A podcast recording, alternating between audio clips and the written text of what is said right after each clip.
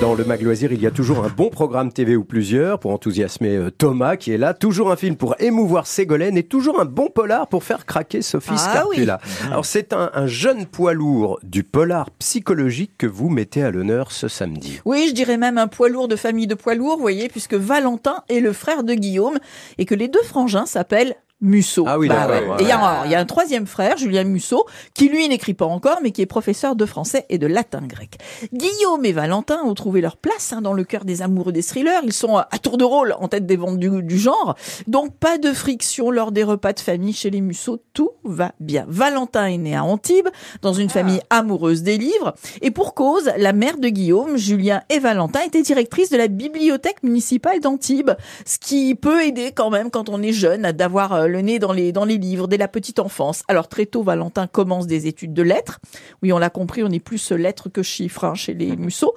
Il devient enseignant et parallèlement à ça, bah, il écrit des nouvelles et puis il envoie aux éditeurs son premier thriller sous pseudo, attention, et ça s'appelle La Ronde des Innocents. Et ben, c'est là que la belle histoire commence. Ok, alors ça c'est pour situer Valentin Musso, sa vie, son œuvre et tout ça. Mais maintenant son roman, puisque vous l'avez beaucoup aimé, paraît-il. Oui, alors venons-en à son nouveau bébé, vous avez raison. Oui, j'ai beaucoup aimé.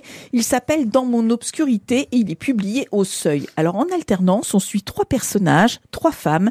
Ludivine, qui est une ado, elle a 17 ans et pour la première fois, bah, elle est très amoureuse. Sauf que le garçon qu'elle aime est pour le moins étrange, difficile à cerner. Emma, 24 ans, travaille elle chez elle, devenue aveugle suite à un accident lorsqu'elle était ado. Bah, elle sort très peu de chez elle, hein, elle est correctrice pour une maison d'édition, mais elle mène une vie rassurante, bien réglée et surtout solitaire. Et enfin, il y a Zora, 34 ans, policière à la brigade de criminels des affaires non résolues à Paris.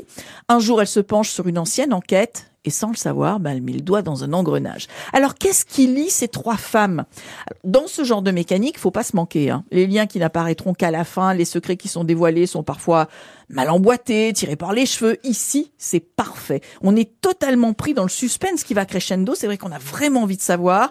Tout est parfaitement maîtrisé et qui fait qu'on n'a qu'une envie, ben, c'est découvrir le lien entre les protagonistes et donc les coupables de ce cold case repris par Zora, la policière. Personnellement, j'ai beaucoup aimé. Aucune longueur, aucune phrase inutile. On fait confiance à Valentin Musso dès la première ligne et on n'est pas déçu du tout. Alors, contrairement à son frère Guillaume qui aime glisser, vous savez, des touches de surnaturel un petit peu Oui, dans, ses Ouais, histoires, ouais, ouais. Valentin, lui, il est plutôt dans le thriller euh, pur et dur. C'est vraiment un auteur personnellement que j'apprécie beaucoup et je vous conseille chaudement Dans mon obscurité, donc de Valentin Musso. C'est publié aux éditions du Seuil. Dans mon obscurité, c'est le titre. hein. C'est le titre. Très bien, merci, c'est clair. C'est clair. C'est clair. Joli jeu de mots, incroyable. Bravo Laurent. c'est bien Laurent. On est très en forme, c'est le week-end, tout va bien. Merci beaucoup Sophie.